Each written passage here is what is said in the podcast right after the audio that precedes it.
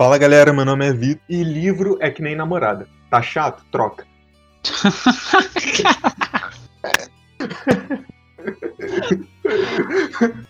Fala comigo, meu nome é Luiz Alberto e eu sou o pior leitor do mundo.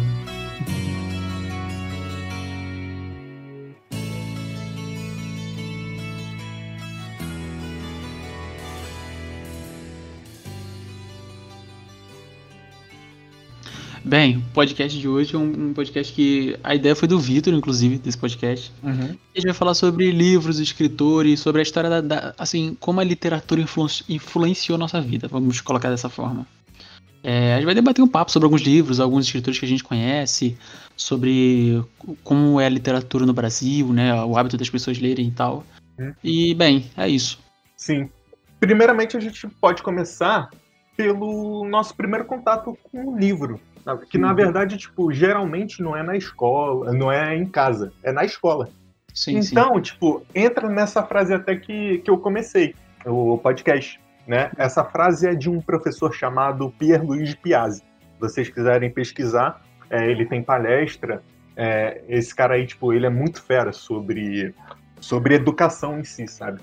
E aí, tipo, é, o que ele bate na tecla é de que existe um livro para cada pessoa. Só que você precisa descobrir qual que é o seu livro. Porque não adianta de nada você é, tentar se esforçar para ler um livro sem gostar dele, porque senão você vai achar que ele é a pior coisa do mundo, ou então que todos os livros são assim. E na Correto. verdade não é assim, entendeu? Verdade, verdade, pra cacete. Isso aí é uma verdade. Então, Tipo, é, tipo assim, uma parada que pra mim já começa é tipo na escola, tipo assim, eu meio que também entendo esse, esse teu ponto, uhum. mas tipo assim, no, no caso tipo, tu acha que tipo tem que tem que tipo ficar botando as crianças pra ler ou não? Cara, é, é basicamente isso que o Pierluigi fala, sabe? Você tem que dar a opção para ela. É, e, e tem que ser um, algum tipo de opção que seja de acordo com a faixa etária. Porque não adianta nada você dar uma, uma literatura, por exemplo, sei lá, de corno para uma criança, entendeu? Que é o que fazem hoje em dia na, na literatura brasileira, tá ligado? Tipo, pegam na escola, vão lá, dão uma literatura de corno, de não sei o que, e, colocam pra criança ler, sei lá, uma, uma pessoa de 10 anos, 11 anos. E ela não vai entender, entendeu? Tem, tem esse problema, você tem que deixar é, esse, esse espaço e, tipo, tem que deixar a, pessoa, a, a criança em si, a pessoa em si consciente de que é, todo livro é, não é diretamente para ela, entendeu? Vai ter Uhum. livros que ela vai se identificar mais com o momento, porque, por exemplo, às vezes a pessoa ela tá mais apaixonada, às vezes a pessoa ela levou um chifre, às vezes a pessoa Sim, sim. ela ela tá mais interessada em super-heróis, às vezes em finanças, entendeu? Vai muito do timing da vida da pessoa. Então, se você colocar para um professor de, de literatura para determinar qual livro que a criança vai ler, isso é uma questão muito limitante e, e pode deixar a pessoa sem, sem o hábito da leitura, sem gostar de ler, Sim, entendeu? Pro resto da vida. Porque isso é algo impactante para a vida dela, sabe? Cara, cara, e, pra mim, eu acho que hoje é, tipo, o ato, tipo, a literatura, ela tá além do livro. Tipo, Uhum. eu coloco eu nessa parada. Por exemplo, desde pequeno sempre teve a parada, tipo, de ir na biblioteca da escola e tipo, toda semana você tinha que pegar um livro, você tinha 15 dias e você tinha que devolver. E era meio que Uhum. obrigatório. Basicamente todo mundo pegava a porra do livro e foda-se, né? Ninguém Cara, lia. detalhe, Ah, tem um detalhezinho aí que Hum. a gente veio de escola pública, né? Só Sim, que sim. qual que é o problema? Os livros mais famosos são, sei lá, Harry Potter, pra, pra galera da nossa cidade. Só que a Sim. galera da nossa cidade, de município, o que é que eles fazem? Pega o livro, deixa em casa Hum. e pronto, acabou. Tipo, ninguém mais tem acesso a, a esse tipo de, de literatura. pega e não devolve. Pega e não pega e não devolve. entendeu? Ah, Enquanto isso, tipo, geralmente, é, a galera que é de escola particular, primeiro, os pais incentivam mais, e segundo, tipo, se ele quiser ter um livro desse, o pai vai lá e compra, entendeu? Mas, mas cara, isso, isso detalhe. é uma parada que, tipo assim, no, no, no meu colégio, é, por exemplo, lá, tipo, todo ano, não, duas vezes ao ano tem o, projeto de literatura, Uhum. tá ligado? Então, no início do ano, você recebe uma ficha com os dois livros que você precisa, tipo, já dizendo qual é a edição, de quantas páginas e tal, tal, tal. Uhum. Então, isso é uma parada que eu vim, tipo, aprender no primeiro ano. No primeiro ano que eu vi que eu tinha que comprar o livro pra me fazer o trabalho. Uhum. Só que para eles isso é algo que eles fazem desde o quinto ano. Desde o quinto ano, tipo, vem o material escolar, tipo, canetinha, lápis, não sei o que lá, não sei o que lá, e tum. E a pessoa pode escolher. Não, tipo assim, são ah. livros que ela tem que ler para fazer um trabalho. Ah, tá. Entendi. Só ao contrário da gente, porque, tipo, a gente era tipo assim. De 15 em 15 dias a gente tinha que ir lá e pegar a porra do livro. Uhum. Ninguém lia o livro. E quando, tipo, aparecia um livro bom, tipo Harry Potter, sobre, sei lá, o Hobbit, o nego pegava e levava para casa. Uhum. E aí, tipo, aí chegava no final do bimestre, aparecia uma redação. Ah, fale sobre um livro que você leu, tá ligado? Porra! Sim. Era, tipo, muito escroto. Foda-se, eu vou inventar. Com... Cara, porra, isso eu via, sei lá, desde o sexto ano, era mesmo tipo de redação. Fale sobre um livro que você leu. Verdade. Mano, foda-se. Eu ia, três porquinhos. Chapeuzinho é, vermelho. Cara. E foda-se, tá ligado? Eu não vou me esforçar por isso. Agora, tipo, nos colégios particulares, você tem que ler, e, tipo, não é um livrinho qualquer. É, normalmente eles sempre passam Dom Casmurro, passam. É, o que mais? Uh, deixa eu ver. Eles passam 1984, tá ligado? Pra nego ler. Uhum. Passa. O que mais? É, a Hora de Alimentar as Serpentes, né? Uma parada assim. Mano, eles passam esse tipo de nível de, de livro. As crianças desde o quinto ano estão lendo, tá ligado? Tá maluco, cara. E, mano, o pior é que elas se amarram, tá ligado? Os moleques da minha sala, tipo, do terceiro ano, todos eles já leram todos os livros do, sei lá, do Machado de Assis, tá ligado? Todos Sério, eles. Tipo, é, é porque eu, eu, não curto muito esse tipo de coisa, sabe? Até porque, tipo, durante a escola, todos os livros que eu li foi muito forçado e, tipo, todos os que eu comprava que eu me identificava, sério, tipo, eu, eu me desmotivava para fazer algo pra escola, entendeu? Sim, sim, sim. Tipo, pra mim, a, a, minha parada com leitura, tipo assim, quem me conhece sabe que eu, eu conheço, eu tenho aquela. Eu sou o cara que tem um, um milhão de, de conhecimento em coisas aleatórias, tá ligado? Eu conheço uns bagulho aleatórios sobre física, sobre química, sobre biologia. O Vitor sabe disso. Uhum. Aí, tipo assim, só que a minha parada é que eu gosto de ler, mas eu não sou de ler literatura, tá ligado? Uhum. Vira mexe, sei lá, eu entro no Wikipedia e foda-se, eu vou ler alguma coisa no Wikipedia. Aí eu boto ah, qualquer, entendi, entendi. qualquer termo e vou embora. Mano, eu leio páginas atrás de páginas no Wikipedia, aí eu vejo um linkzinho ali, eu pum, entro e vou embora, tá ligado? Só que na verdade, tipo, o objetivo do livro, depois que a gente, depois que a gente chega numa certa idade, né? Hum. É, quando a gente pretende se especializar em algo, o que acontece é que o livro ele é uma forma de se obter conhecimento. E na verdade, Sim. e na verdade ele é a forma mais barata de se obter conhecimento e no tempo mais curto. Porque o que Sim. acontece? O escritor, é, digamos que ele tenha 60 anos, 70 anos. O livro que ele escreveu tem 70 anos de bagagem da vida dele. E você, sim, sim. e ele já errou muito. E ele tá te passando todo aquele conteúdo que ele sabe para você, entendeu? Então o livro, é, a partir de uma certa idade, quando você já quer ter um conhecimento mais prático, mais desse tipo de coisa que seja para profissão, para essas uhum. coisas, né, que sejam mais aplicáveis no dia a dia, é, ele é um instrumento para isso, né? Sim. Tipo assim, comigo, eu sempre fui mais do cara do Aí, Wikipedia. no caso, tipo, ah. ele é mais para uma busca de conhecimento, né? Sim, e, sim, sim, sim, sim. E aí, no caso, teria mais ou menos esse objetivo da Wikipedia, né? É, tipo assim, no caso, para mim, a, a parada da Wikipedia, tipo assim, sempre foi muito disso e de documentário, tá ligado? Uhum. Desde os 10, 11 anos, minha parada é, tipo, Discovery Channel e History Channel e, tá ligado? Esses bagulhos assim. Desde uhum. os 10 anos, 10, 11, por aí, eu passava literalmente o dia inteiro, tá ligado? Eu acordava e ia assistindo, tipo, documentários atrás documentários sem parar.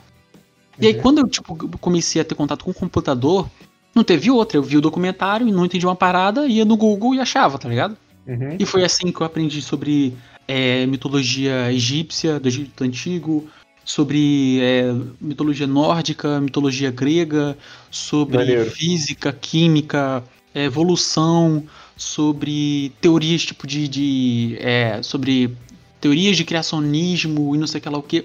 Um milhão de coisas. Tipo, é, é tipo de coisa que, tipo assim, você tá conversando comigo e do nada eu solto um bagulho, tá ligado? É que nem naquela época que um dia a gente tava conversando e eu soltei aquela teoria da, da realidade simulada. Sim, sim, eu lembro. Tá assim, do nada, eu tava conversando e me veio. Ou uma vez que a gente tava conversando sobre o bagulho de zumbi, tá ligado? E eu não sei como.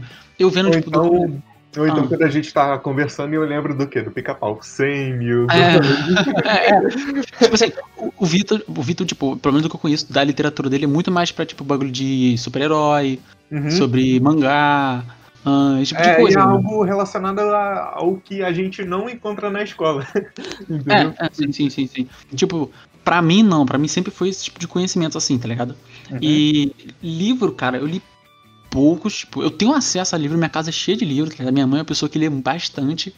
Mas eu, foi- a minha entrada foi essa. Eu sou o pior leitor do mundo porque eu, eu sou o tipo de pessoa que, tipo assim, eu quero saber sobre uma coisa, tá ligado? Uhum. O porquê que eu sou um puta leitor de Wikipédia? Porque, por exemplo, eu quero falar sobre, sei lá, algum tipo de conceito de sociologia, tá ligado? Uhum. Eu jogo ali e ele já vai me aparecer, me jogar tipo assim, ah, eu quero aprender sobre relação dentro do trabalho, tá ligado? Sobre hierarquia. É um bagulho que uma vez eu já pesquisei. E aí, e eu não preciso, tipo, saber, porra, Maquiavel fala sobre hierarquia. Eu vou ter que ler todos os livros de Maquiavel. Não. Eu vou no Wikipedia, ele já me, me- me mostra os trechos que eu preciso, tá ligado? Olha, isso aqui fala sobre Maquiavel. Hitler falou sobre isso, Mussolini fala sobre isso, é, tem coisa sobre o fascismo tá aqui, sobre, tá ligado? Comportamento tá aqui, sobre forma de você agir. Então, o Wikipedia ele já me, ele faz toda essa triagem pra mim e me entrega só o que vai, tá ligado? Só o substancial. E não, por isso que eu sou muito mais um leitor de Wikipédia do que de livro. Se eu pegar um livro, por exemplo, eu tenho um livro. Eu vou começar aqui já a primeira indicação. Chama, o livro se chama E se? Ele tá aqui do meu lado. E se? É, ah, é- e ele é sobre o quê? essa é a parada. Ele é sobre pontos aleatórios de conhecimento. Deixa eu pegar ele aqui. Ah, tá, tá, entendi. Então, sei lá, e se o universo fosse marrom, sei lá. assim. exatamente, exatamente. Ah, tá, entendi. e aí, Maneiro. por exemplo, eu vou, eu tô aqui com ele. Ele é do super interessante, tá ligado? Uhum. E ele, ó, cara, isso é um bagulho que você sabe que eu tenho uma história já muito grande com o Colégio Rio das Pedras. E quem me Uhum. deu ele foi uma professora do Rio das Pedras. Maneiro. Eu uma Uhum. vez, ela era uma professora de geografia Uhum. E o que acontece? Ela, ela entrou como substituta e ela uma vez começou, começou a conversar comigo sobre bagulho de geografia. E eu entrei numa brisa e comecei a conversar com ela sobre vários bagulhos e tal. E aí ela percebeu que eu tinha esse, esse tipo de conhecimento, um conhecimento que é, tipo, vasto e, sabe, aleatório. Uhum. E aí um dia ela falou, mano, eu tenho um livro pra tu que tu vai se amarrar. Eu falei, beleza. E ela me trouxe esse livro em si. E, mano, esse si, ele foi o estopim na minha cabeça, tá ligado? Uhum. A partir dele que eu virei um, um full fuçador de Wikipédia, porque eu ia nele, por exemplo, tá aqui. Hum. Ele é dividido em temas. Aí tem é, ciência, história, Brasil, mundo, sexo, corpo humano, curiosidades e tem outros que são dos outros livros. Aí, por exemplo, vamos, sei lá, corpo humano. E se pudéssemos ler pensamentos? E se não sonhássemos? Caramba, que maneiro. E se nunca precisássemos dormir? E, Uhum. e se a venda de órgãos fosse li- legalizada? Sobre história. Não. E se a Segunda Aí- Guerra Mundial aí, não tipo tivesse assim, acontecido? Ah, Aí, tipo assim, esse e se? Aí, por exemplo, e se o corpo humano tal, tal, tal? Aí embaixo tem uma resposta pra isso, é? então, ou- isso é o ou- ou então prefácio. só- não, não, não, não. Isso é o prefácio. E Ah. o livro inteiro é constituído, tipo assim, você vai lá e vai ter Ah. lá. Ah, deixa eu achar aqui, ó.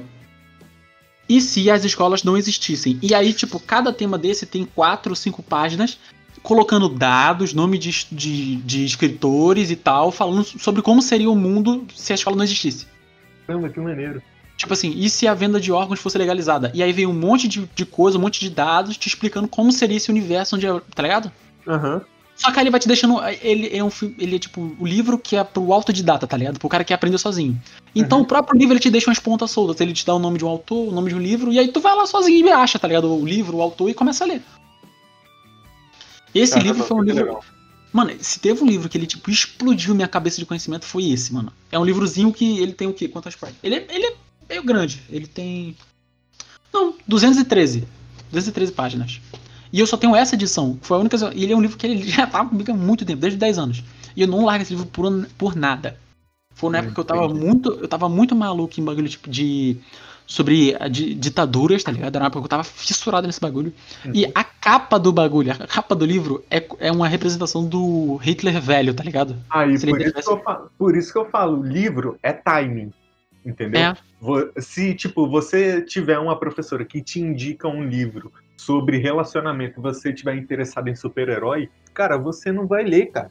Você não vai gostar dele. Livro essa é timing professora- também. E, e, cara, tipo assim, o livro é uma parada que, tipo assim, ele, ele é o timing Uhum. e às vezes ele serve pra te, pra te sanar uma coisa que você tá precisando, Uhum. mas às vezes ele tá pra expandir. Por exemplo, às vezes você tá, putz, eu tô, sei lá, num momento de crise existencial fodida, tá ligado? Uhum. E aí você, sei lá, vai ler uma, uma parte de um, de um livro, sei lá, de Descartes ou de alguma coisa desse tipo. E ele te sana aquilo, tá ligado? Ele, tipo assim, sentimentalmente falando, tá ligado? Ele te conforta. Tu fala assim, porra, eu me resolvi com essa questão. Próximo. E tem outros que, tipo assim, você tá com, sabe, um fiapinho assim de uma dúvida, uma curiosidade, e aí vem um livro e te expande, tá ligado? Abre tua cabeça e pá, conhecimento pra todo que é lado, tá ligado? Maneiro, maneiro. Isso é, mano, esse livro do IC é um livro que ele fez exatamente isso com a minha cabeça. Uhum. Era uma época que eu, tipo assim, 10, 11 anos por aí, tu tá pensando em um milhão de coisas, tem um milhão de coisas na, na tua cabeça, e eu tava muito nessa onda do, do Discovery Channel, do History, e eu tava ligado? Documentário sobre evolução, sobre alienígenas, sobre. É, é, muito documentário sobre história, falando como era, tipo, Segunda Guerra Mundial, Primeira Guerra Mundial, é, formação dos estados, etc. E, mano, esse livro ele veio e explodiu minha cabeça, tá ligado? Maneiro. Agora, é, um livro que marcou muito minha vida, né? Foi O Grande Fora da Lei. Eu não sei se você conhece um jogo chamado GTA. Conhece um jogo chamado GTA? Obviamente. Então, então, o que acontece, né? Eu tava num, num, momento da minha vida, né? Que eu tava jogando muito. Tava na época do PlayStation 2, PlayStation 3. E aí, tipo, eu, eu basicamente não lia, entendeu? Uhum. É, lia quando tinha algum trabalho de escola e tal. E aí, certo dia, tipo, eu tava vendo umas coisas no YouTube e acabei descobrindo esse livro.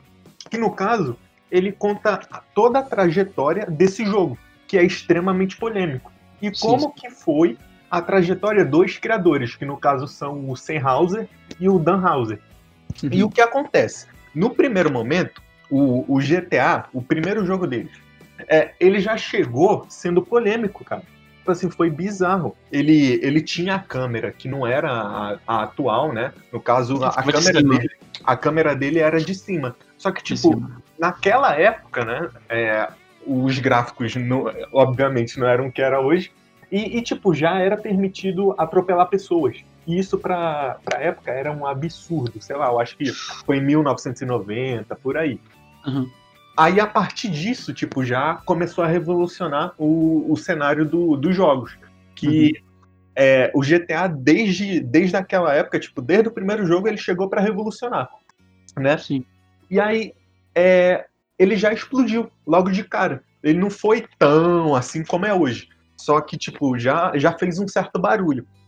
Depois veio os outros GTAs. Veio GTA 2, 3. O 2, se eu não me engano, ainda era a câmera de cima. Quando chegou o 3, foi onde a câmera ela ficou como, como é hoje, né? Que no caso é na, é na horizontal, não é isso? Ah, Então, a câmera, no caso, é na horizontal. E aí, tipo, você tinha todos aqueles carros, você tinha todas aquelas armas. Isso pra época, cara, tipo, era um absurdo. E, tipo, com todas aquelas polêmicas, porque eu não sei se tu sabe, mas o, o GTA, tipo, ele, ele sempre pega atores famosos e é, músicos famosos pra poder colocar na trilha sonora do jogo. Só Sim. que muitas das vezes, por causa da pirataria lá naquela época, o que, é que se fazia? Ah, fazia uma modificação no jogo, tacava outro, outro cantor lá e processava uma Rockstar, que no caso é era a produtora do jogo. Sim, sim, sim, E aí, tipo, o livro ele conta sobre todos esses obstáculos que os desenvolvedores passaram. Porque um jogo não é só simplesmente você começar a criar ele, lançar ele e ter dinheiro. Não, você tem todo um orçamento para toda a equipe, todo o desenvolvimento de arte, todo o desenvolvimento de trilha sonora, de ambientação, de veículos. é, e para tudo isso você tem algumas licenças, né? Licença de arte, Sim, sim, sim, sim, tô ligado. um monte de coisa. Então, tipo, era processo em cima de processo. De ator, de atriz, de mídia, era banido em um monte de país, assim, e foi, e foi acontecendo isso. E, e, tipo, de fato é o que acontece até hoje, né? Tipo, passou pro GTA 4, passou pro é, Las Venturas, se eu não me engano, né?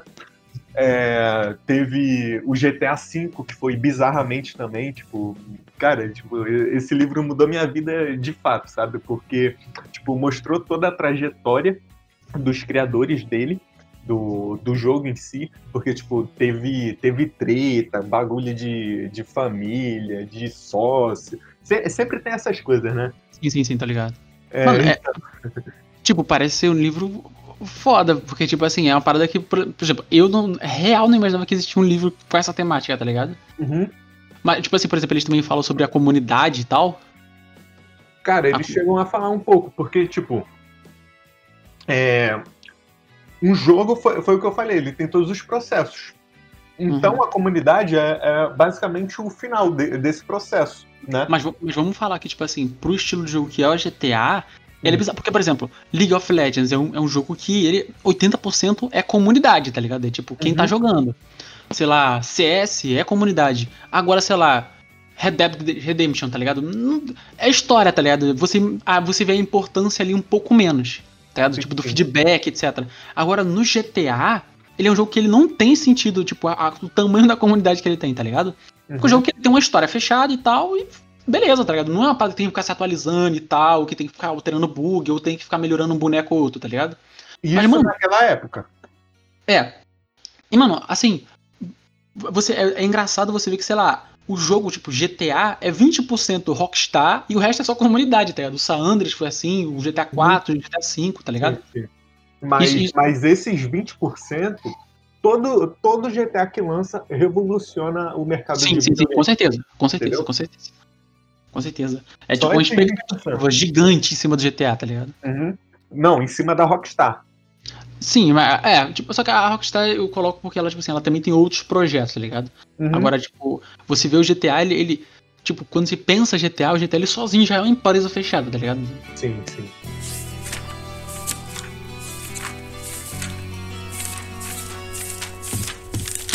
Um outro livro que eu li que marcou a minha vida, né? Na, na verdade, esse livro, é, ele tem quadrinho também, né?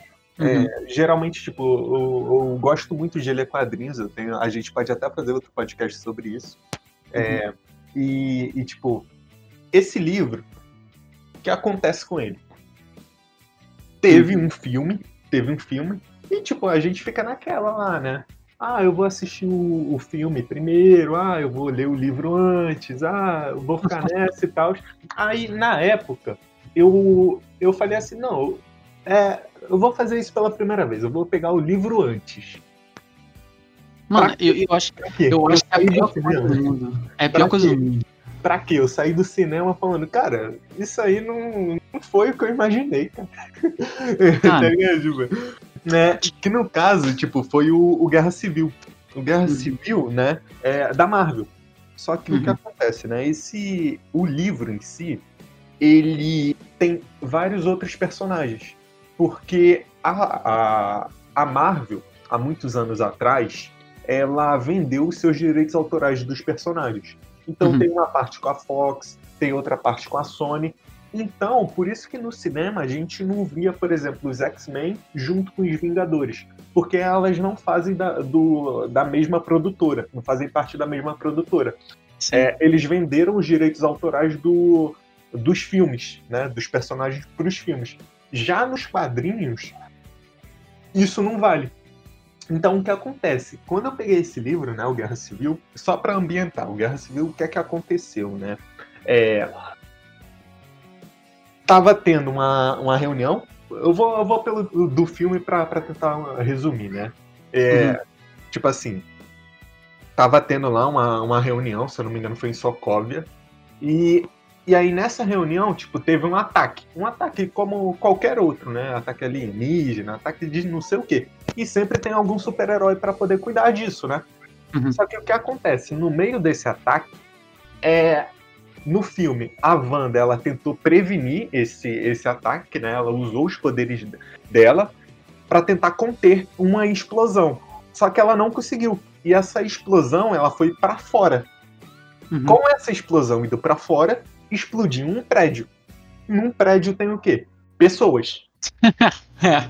A partir desse momento, o que, é, por exemplo, a ONU, os outros, os governos fizeram? Eles falaram assim: olha, tem esses caras aqui, eles têm superpoderes, a gente não consegue se defender. O que, é que a gente vai fazer? A gente pode criar uma lei para eles se registrarem, registrarem.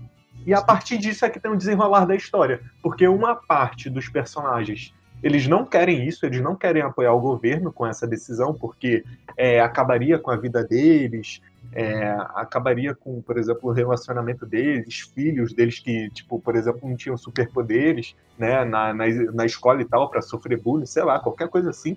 É, ou então a questão era mais que, tipo assim, é, é, é, uma forma, tipo assim, vamos fazer, tipo, um, um cadastro, um cadastro de, tipo, todos os super-heróis, e aí vai ter uma lista de todos os super-heróis que estão licenciados a tra trabalhar. Só que o ponto é, porra, a gente tá falando, né, Estados Unidos, espionagem, então a chance de vazar o nome, tipo, original, né, o nome verdadeiro de algum de algum super-herói é altíssima, tá ligado? Ou de tipo, descobrir que é a família, etc. Então meio que é em cima desse ponto que começa a desenrolar a história, né? Sim. E na história do cinema, tanto na história do cinema quanto no, no do livro, né, em si, no livro barra quadrinho, porque esse livro ele é baseado no quadrinho, entendeu? Sim. É, e, tipo, o Homem de Ferro ele apoia o governo porque ele se sente res responsabilizado sobre isso, né? Porque tem até uma cena no filme que mostra é, uma, uma mulher falando com ele, falando: Ah, você foi, vocês foram responsáveis por isso, por eu perder meu filho e tal. Por causa do Ultron, no caso. É. E o Homem, de, o Homem de Ferro, o Capitão América, ele era contra isso, porque tinha, poderia ter um certo controle, ele poderia perder, sei lá, a família e tal. Né? Tem, tem, tipo, algo pesado, sabe, relacionado por trás. E aí, tipo, a guerra civil, no caso, é uma batalha entre esses super-heróis entendeu? Só que, tipo, Sim. é, não é uma guerra de super-heróis, é uma guerra de ideologias, entendeu? Sim, sim, sim. Tipo, é tipo, a parada é, tipo assim, na diferença entre livro e filme.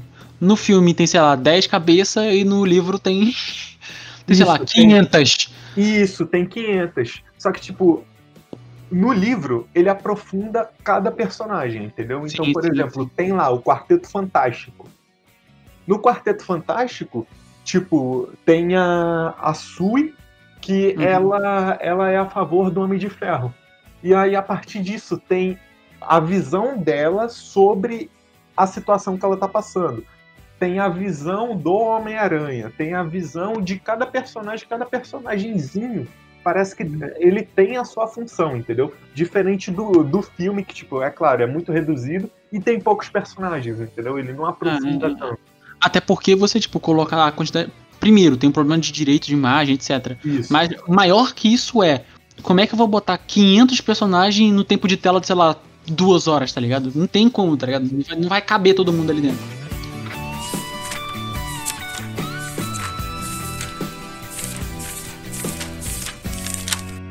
Cara, já falando, né, de toda essa parada de super-herói, etc., vamos, né, ao pai, ao fundador da, da ficção científica, que é um uhum. escritor que eu, putz, cara, eu me amarro em outro nível, que é o Isaac Asimov. É. O cara, mano, é papo reto, mano. É, você se arrepia, tá ligado? Só de falar o nome do cara, porque o cara, ele é um monstro. O cara, ele cara, fundou, tá ligado? Tipo, eu tenho que reconhecer de que eu li o, o Eu Robô, só que eu não curti muito, sabe? Só que é aquilo lá que eu tava falando, o livro é timing, eu tava mais novo também, eu acho que eu tinha cara, uns 14, 15 anos, então hoje em dia se eu ler pode ser que eu curta. Cara, a parada do Jacques Asimov é que, tipo assim, os livros dele são livros que falam sobre ética. Uhum. São livros, de, tipo, políticos, mas não políticos tipo esquerda e direita. Políticos de, tipo assim, você vê a sociedade, tá ligado? E as suas questões. Hum. Então, tipo assim, se, tipo assim, não tem como fazer um, um livro do Isaac Asimov virar um filme, tá ligado? Uhum. Não tem como, porque o filme, o, os livros são falar só, tá ligado? São filmes que tratam sobre revoluções, etc, mas tudo no âmbito da ética, tá ligado? Uhum. Tudo, tipo, no diálogo. E, cara, o, o, livro, você lê um livro do cara, você explode, tá ligado? Não tem como. Tem Eu Robô, tem a Fundação. A Fundação é, é um que eu li, tá ligado? Uma hum. série de livros. Eu li, eu li dois ou três e pouco, tá ligado? Porque são livros gigantes. Por exemplo, a fundação é um bagulho que. Ai, cara. Tipo assim, imagina que estamos no ano X, tá ligado? Sim. E aí tem um cara que ele, ele cria uma linha de estudo diferente. Que uhum. é a uhum. psicohistória, é a físico-história, uma parada assim. Uhum. Resumindo, o cara ele consegue calcular coisas que vão acontecer. Maneiro. Só acontece, eles estão mas, sociedade... mas, por exemplo, tipo, ele é um robô, ele é o quê? Não, ele é uma pessoa, ele é um, ele é um ser humano. Não, ele é um ser humano normal. É tipo assim, é, é uma história que se acontece há muitos anos no futuro, tá ligado? Hum, tá. É tipo, os, a, a humanidade ela evoluiu, ela tipo, ela, ela tá, ela tipo habita tipo a galáxia inteira, entendeu? Uhum. E aí existe, tipo, um centro. Imagina que existe, tipo, uma, um centro de, tipo, onde as pessoas vão se encontrar, tá ligado? Uhum. Tipo, basicamente o que acontece hoje, que tem, tipo, sei lá, tem um centro da cidade, tá ligado? Existe tipo, meio que o centro da galáxia, que é onde tem uma puta de uma cidade gigante, etc, tá ligado? Sim. O que acontece? É, esse lugar, ele tá lá, tipo, há 14 mil anos, se eu não me engano, tá ligado? Tá. Então, tipo assim, é uma fundação que ela tá lá há 14 mil anos, é um lugar, e esse lugar, ele, tipo, domina tudo, e é um lugar que é pacífico, não tem guerra, não tem problema, não tem nada, tá ligado? Há 14 mil anos, tá ligado? Isso pra ano de humano é, tipo, muito tempo que tá, dando, que tá em paz, tá ligado? O perfeito gente, equilíbrio. É, a gente não consegue ficar 30 anos em paz, os caras ficaram 14 mil. Uhum. E aí chegou esse maluco, ele fez um estudo e tal, e ele, ele, ele descobriu que tinha como calcular né, o que ia acontecer. Não, ele não calculava, tipo assim, ah, tal fulano vai fazer tal coisa. Ele calculava, ó, daqui a não sei quanto tempo vai dar merda. Ah? Vai acontecer uma guerra, por exemplo. Uhum. Ele não consegue detalhar o que vai acontecer, porque essa parada é, é tentar trabalhar o científico, né, a ficção, só que sem nada mirabolante. Tá, mas por exemplo, eu não sei se tu lembra em detalhes, mas como que ele pega essas variáveis para poder deduzir isso? É, porque, porque, por exemplo, tu falou que ele calcula, mas, tipo, ele não é um vidente, né? Segundo não, não, ele usa, ele usa, por exemplo, ele usa é, contexto social, ele hum. usa a história, ele usa, tipo, é, os atuais líderes de cada nação, entendeu? Ah, maneiro. Então, é, tipo, tipo, ele, ele usa baseado no que já aconteceu. Sim. Né? Algo, que, algo que já aconteceu e, tipo, é. ele simula situações futuras. É isso? Exatamente, só que na matemática. Ah, tá. Ah, tá, matemática. Então ele vai usar, tipo, pô, tal cara ele tá afim de tal coisa, ele tá afim do petróleo, esse outro cara tá afim do petróleo, esses dois não se barram. Aí ele fala assim, pô, eu então, vou jogar na prova. Então, então ele fala sobre o efeito borboleta ou não? Não nesse livro, não, porque não, senão não. não é o foco da história. Ah, tá, tá. Esse livro, se não me engano, são sete livros. E, hum. tipo, de um, de um livro pro outro são gaps de, tipo, sei lá, 500 anos. Ah. Então o cara que, ele, que inventou, ele não chega nem ao final do livro vivo. Hum. Porque o livro ele se trata de um tempo muito longo. Porque o que acontece? Esse cara ele prevê que a humanidade ela vai entrar num, num limbo, tá ligado? Tipo, numa era de escuridão, onde, tipo, selvageria total, tá ligado? Vai ter crise, guerra. E é uma guerra que vai, vai durar mil anos, sacou? Sim. E o que acontece? A, os, os, líderes do lugar acreditam que esse cara tá ficando maluco, que ele tá indo contra, ele tá incitando o ódio. É um lugar que tá em paz há 14 mil anos, né? É possível que ele vai ficar. que vai acontecer uma guerra do nada. Tá ligado? E eles punem esse cara, esse cara vai preso. Ele vai preso, condenado à morte, uma parada assim. E acontece, ele, ele antes de morrer, ele fala que, tipo assim, a única forma de salvar todo o conhecimento que foi constituído né, ao longo desses 14 mil anos, de toda essa fusão de culturas, etc., é construir um lugar, um forte, entendeu? E dentro desse forte vai estar guardado todo o conhecimento da, da humanidade. Maneiro. Tá. Então, tipo assim, na cabeça dele é isso. Você tem que juntar, tem que pegar o exército de todo mundo que puder ajudar, ponha lá e deixa, porque uma coisa é fato. Se começar a guerra e esse único lugar for o único lugar onde tem todo o conhecimento de, de armas, de não sei o que, todo mundo vai querer pegar dali. Uhum. Então você tem que criar um, um nível de, de, exército imenso etc. Mas, tipo, como que ele convenceu as pessoas de, de defenderem lá? Tipo, sei lá, tem governantes é, nesse é, lugar? Sim, tem, tem governantes e tal, tem toda a hierarquia tipo, de lugares, etc. O, aí onde é que começa a parada? Ah. O, o, a história vai se vendo ao longo dos, dos, livros é como eles vão fazer. Ah, e aí existe a fundação. A fundação é esse lugar onde guarda todo o conhecimento.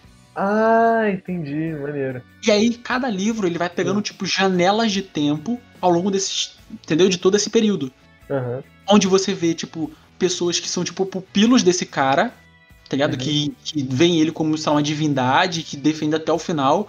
Tem outros que se aproveitam do lugar para começar a meio que comercializar o conhecimento que ele tem, tá ligado? De vender conhecimento de armas para um, para outro, tá ligado? Pra, pra ver a guerra, tá ligado? Pra conseguir movimentar a guerra. E a então partir você... disso é que começa a merda. Não, não, esse não é o ponto. A merda, a merda vai acontecer. Ah, tá. O ponto é como cada um dessas pessoas que estão indo ao longo do tempo, elas vão lidar com a merda que tá acontecendo. Ah, tá. Entendi. Alguns são pacíficos, outros são mais cordiais, outros são mais de querendo ir pra guerra, outros querem abrir a, a, uhum. a fundação para todo mundo conseguir pegar o que quiser, tá ligado? Sim. E, e aí tem outros que são descrentes, acreditam que essa, essa época de guerra nunca vai acabar. E, mano, é um, é um desenvolvimento. E é tipo assim: são, sei lá, sete livros, cada livro com, sei lá, 500 páginas e não tem tiro, não tem bala. É é só conversa. Hum. Então, tipo assim, é, é desse jeito, tá ligado? É, é tudo em cima da ética e etc. E, porra, é, é, é foda, é foda, é muito foda. Tipo, Ah. o nível. O Isaac Asimov ele chegou no nível bizarro. Por exemplo, ele foi o cara que fundou a- a- as leis da robótica, tá ligado? Uhum. Isso, isso. E são leis da robótica que regem os robôs de hoje em dia. Até hoje em dia. É. Todo robô, a Siri que você tem em casa, a Alexa que você tem em casa, ela segue as leis da robótica que esse escritor inventou. E aí que eu vou botar, vou, vou dizer aqui quais são as, as três leis, né? No caso são quatro, mas a gente fala que são três. É, a primeira lei: um robô não pode ferir um ser humano ou, por inação, permitir que um, um ser humano sofra algum mal. Ou seja, o robô ele não pode ferir um ser humano, causar mal ao humano, e nem tipo pode tipo assim ver o humano em, em risco e não fazer nada. Ele tem que fazer alguma coisa para proteger o ser humano. Lei 2. Um robô deve obedecer às ordens que lhe sejam dadas por seres humanos, exceto nos casos em que tais ordens contrariem a primeira lei. Uhum. Terceira lei. Um robô deve proteger, proteger sua própria existência, desde que tal proteção não entre em conflito com a primeira ou a segunda lei. Olha, olha tipo, o, o foda que é, tá ligado? Você, você tem que proteger o ser humano, tá ligado? Sim. Mas você também não pode ficar quieto e ver ele, ele se fudendo, você tem que ir lá ajudar. Dois, Sim. você tem que obedecer às ordens que, vão, que o ser humano vai dar. Você não pode ser contra uma ordem. Sim. Porém, se a ordem for machucar um outro humano, você não pode machucar o outro humano.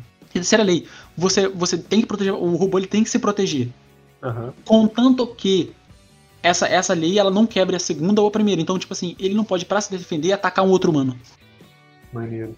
Se algum humano vier atacar ele, não pode né, matar o outro humano. Ele tem que deixar o humano matar ele, porque isso vai quebrar a primeira ou a segunda lei. E aí, onde é que vem?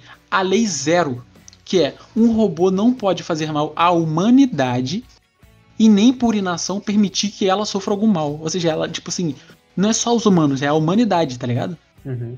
E, tipo, toda a parada da programação hoje em dia está nisso, tá ligado? Mano, é tipo assim, é muito foda, tá ligado? É- ele é um cara que ele é foda.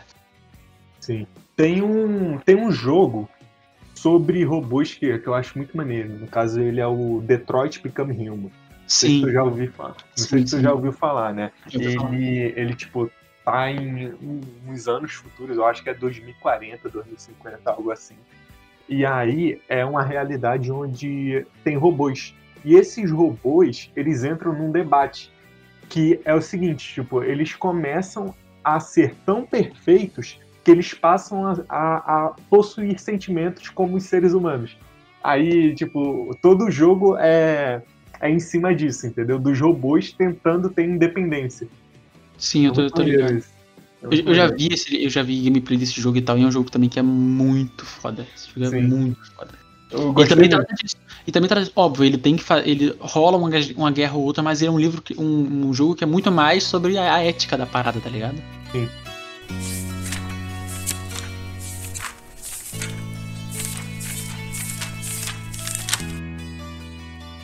Agora, um, um outro tipo de livro né, que, eu, que eu gosto muito, no caso, são as biografias. E eu, eu gosto de, por exemplo, tipo, pessoas famosas, não, não pra, tipo, ser que nem um episódio de, de South Park. Eu não sei se, tipo, tu já viu esse episódio. É, eu não recomendo que vocês assistam South Park, né? Mas assim, tipo, te- teve, teve um episódio de que é, o personagem principal tava lá, né? E aí ele falou, olha, olha, Paris Hilton. Aí todo mundo, olha só, a Paris Hilton. To- Aí todo mundo fica em volta dele. Ué, mas por que vocês estão em volta da, da Paris Hilton? Ah, Aí, tipo, eles falaram, não, porque ela é famosa. Ele, tá, mas ela é famosa? Aí ele disse, é, ela é famosa. E aí, tipo, todas as pessoas. A crítica é que todas as pessoas que estavam ao redor dela é, só estavam porque, tipo, é basicamente, tipo, um- uma lei de manada. Porque uma pessoa foi, uma pessoa conhecia, aí depois todo mundo foi, entendeu? Tipo, não, é- não era uma pessoa que agregava de fato na sua vida.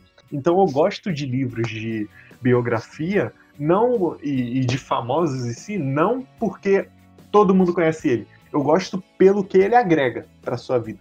Entendeu? Porque, porque a história de vida dele pode mudar algo na tua vida. É. Bom, um outro livro que, que tipo, mudou minha vida, né? Foi o Sonho Grande. Sonho Grande, né? ele conta a história de três pessoas, o trio 3G Capital. O que, que seria o trio 3G Capital? É um trio de três investidores que, tipo, eles são basicamente, tipo, os líderes de empresários do Brasil.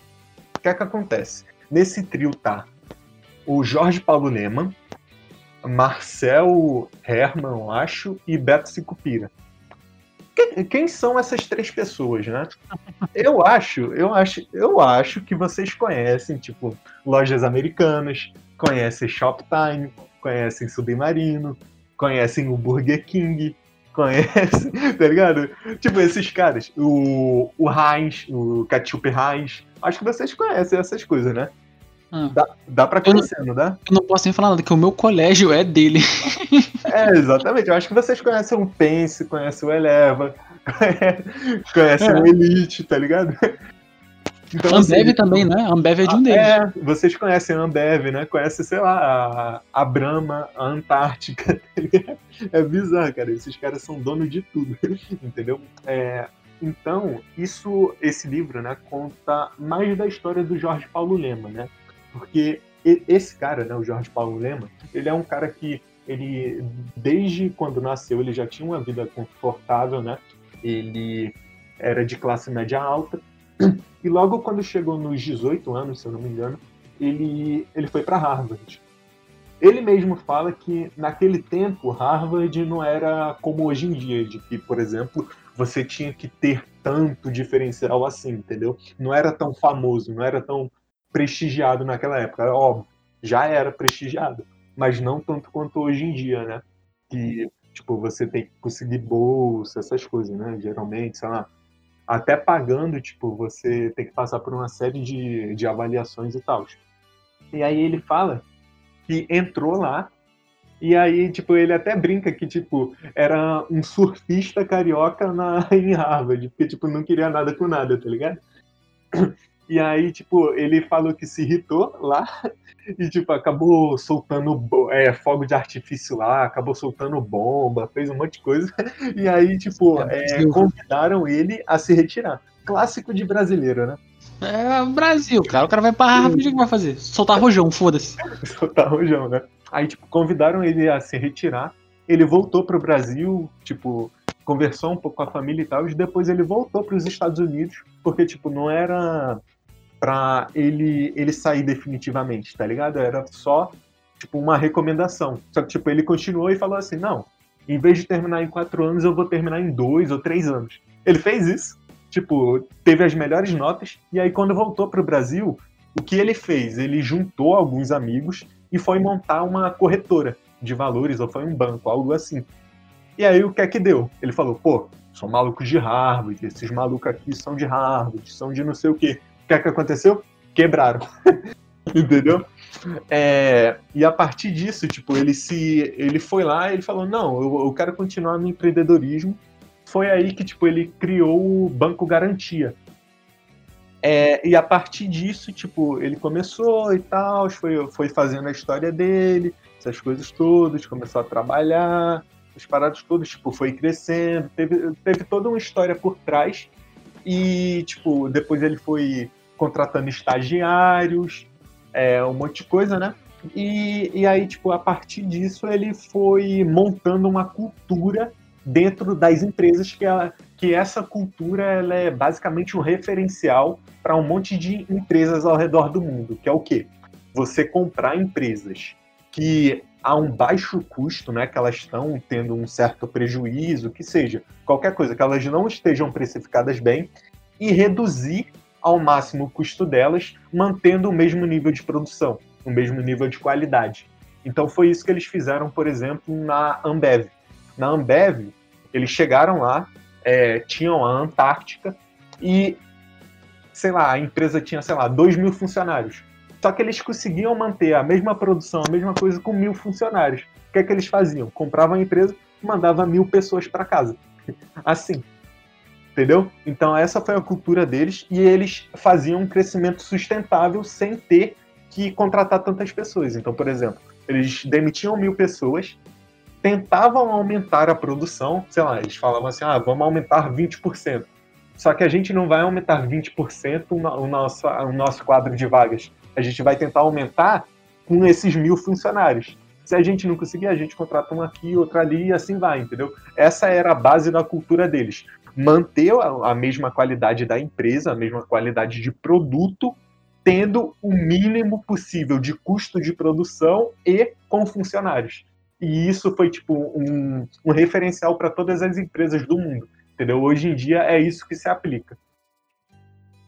Então você pega, por exemplo, uma Amazon da vida, se eu não me engano, a quantidade de funcionários que tem na Amazon não dá a quantidade de funcionários públicos que tem aqui no Brasil. Para tu ter ideia do quão atolado é, é para tu ter ideia de quão atolado é o sistema brasileiro. Não, não vai, nem a pau. Pode ter duas Amazon que ainda não dá quantidade de funcionário público. Entendeu? É bizarro. Só, só para tu ter uma ideia. É mais ou menos isso. É, é, eu acho que foi isso, né? Tipo, teve. Teve isso, né? Depois, tipo, conta a história do, do Marcel e do Beto, que eles são um pouco mais novos do que o Jorge Paulo.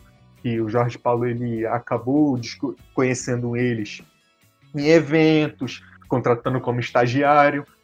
Essas uhum. coisas ao longo da tua vida é que tu consegue, né? O famoso uhum. networking, né? Uhum. Você encontra uma pessoa que tem muito diferencial e isso faz parte da, da cultura da empresa dele também. Se você encontrar alguma pessoa que tenha um, um nível de potencial muito grande, você não dá salário para ela, você dá percentual da tua empresa para ela. Porque a partir disso, ela faz o percentual dela crescer e ela, tanto você quanto ela ganha. Uhum. Daí foi, é muito maneiro também. É, um outro livro, cara, que, que tipo, me marcou bastante, né? Foi o ponto de inflexão, que no caso ah, ele é do Flávio Augusto. E essa, essa linha de raciocínio aí, né, desses dois livros, são livros sobre empreendedorismo, né, que é, vai muito de timing, foi o que eu falei. Ano passado eu comecei a ler um pouco mais sobre isso, e aí é, foram esses dois livros que me marcaram. É, ponto de inflexão, tu pode explicar aí, Luiz, o que é um ponto de inflexão? É, é tipo assim, hum. É um ponto. Deixa eu ver se eu me lembro, né?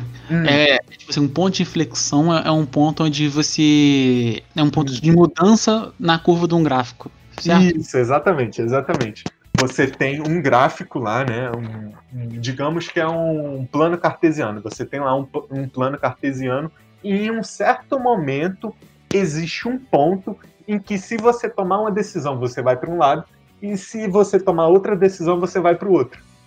Uhum. Entendeu? É mais ou menos isso. É. Assim, pra simplificar, rapaziada, tipo assim, imagina que tem o. o sabe o gráfico que ele tá subindo? Ele tá subindo, tá subindo, tá subindo. No ponto que ele desce, ali, naquele, naquele ponto que ele desce, tá ligado? Ele pode descer ou ele pode continuar subindo. Ali naquele ponto é o ponto de flexão. Isso. Aí o que é que acontece? É, o título do livro já fala mais ou menos o, o que é que é. São 10, 10 decisões, né? Isso, 10 decisões que o Flávio Augusto, né? É, se vocês não conhecem o Flávio Augusto, daqui a pouco a gente pode falar um pouco, ele toma ao longo da vida dele. Entendeu? Uhum. É basicamente isso que poderia ter mudado a vida dele ou não. Entendeu? Sim, sim, sim. No, no próximo livro vai vir o bagulho de curso dele também. isso aí foi um ponto de flexão, que isso aí é a merda que ele arranjou. Puta que então, então, né? Vamos, vamos lá. O Flávio Augusto, né? Resumindo um pouco da vida dele.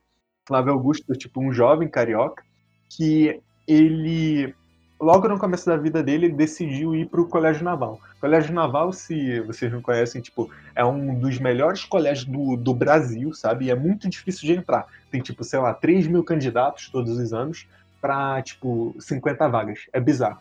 E uhum. aí, é, são tipo 100 candidatos, 300 candidatos para uma vaga, tá ligado? E aí, tipo, ele resolveu tentar passar nisso para mudar de vida, né? E, uhum. e, e, o pai dele também era militar.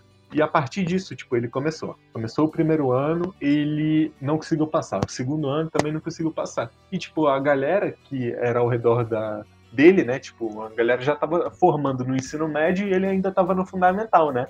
Porque ele não quis passar de ano para justamente fazer essa prova, para poder entrar no ensino médio e fazer carreira lá, né? Porque, tipo, tu faz o ensino médio, o ensino superior e, tipo, tu vira oficial da Marinha, se eu não me engano, algo assim.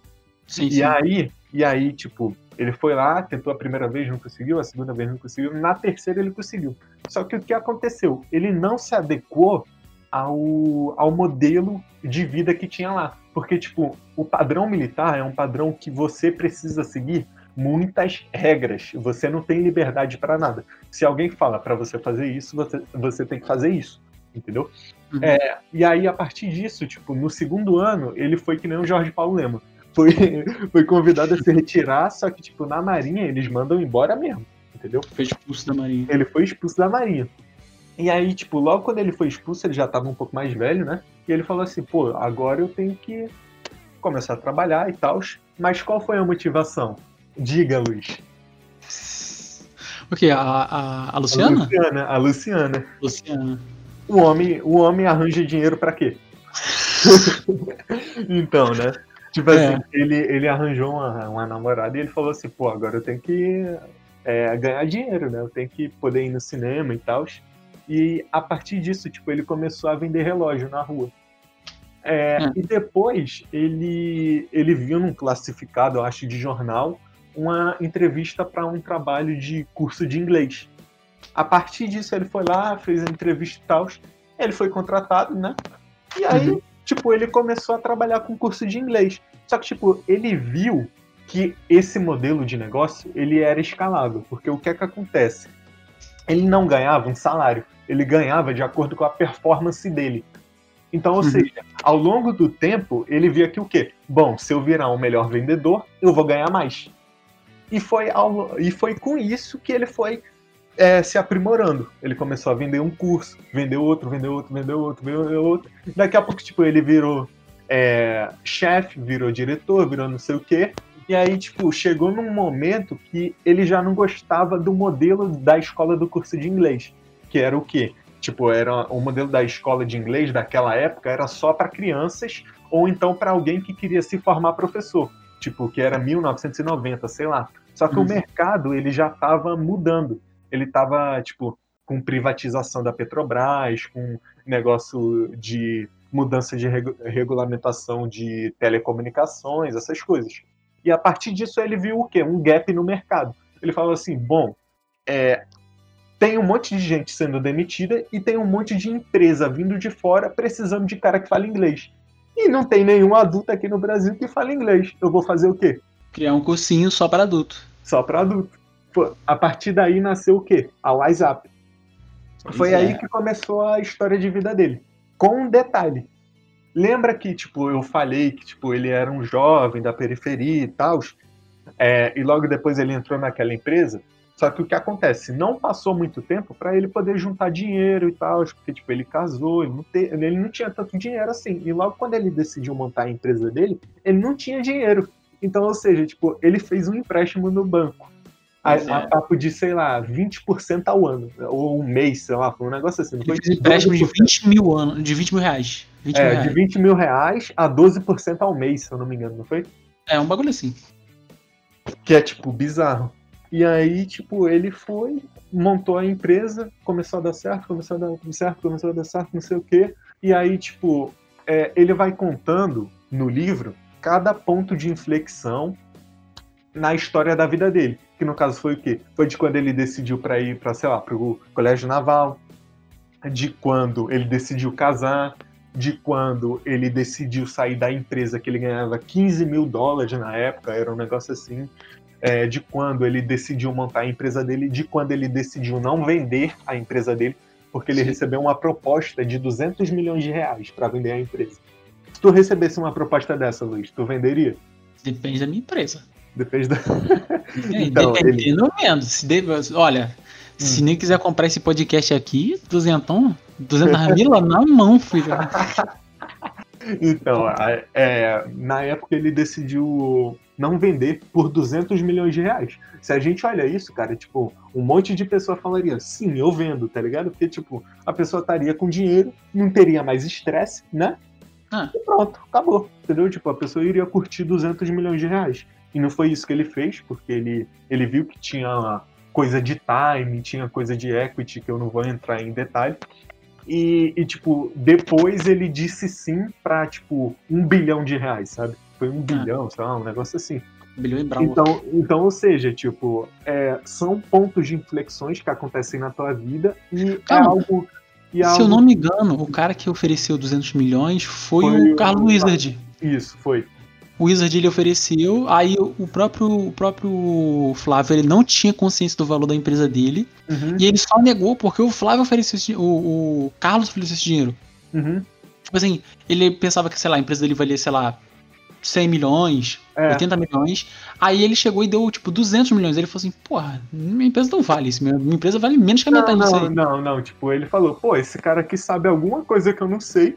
Por É, que é, tipo, ele tá falando esse preço e eu não sei por que ela vale esse preço?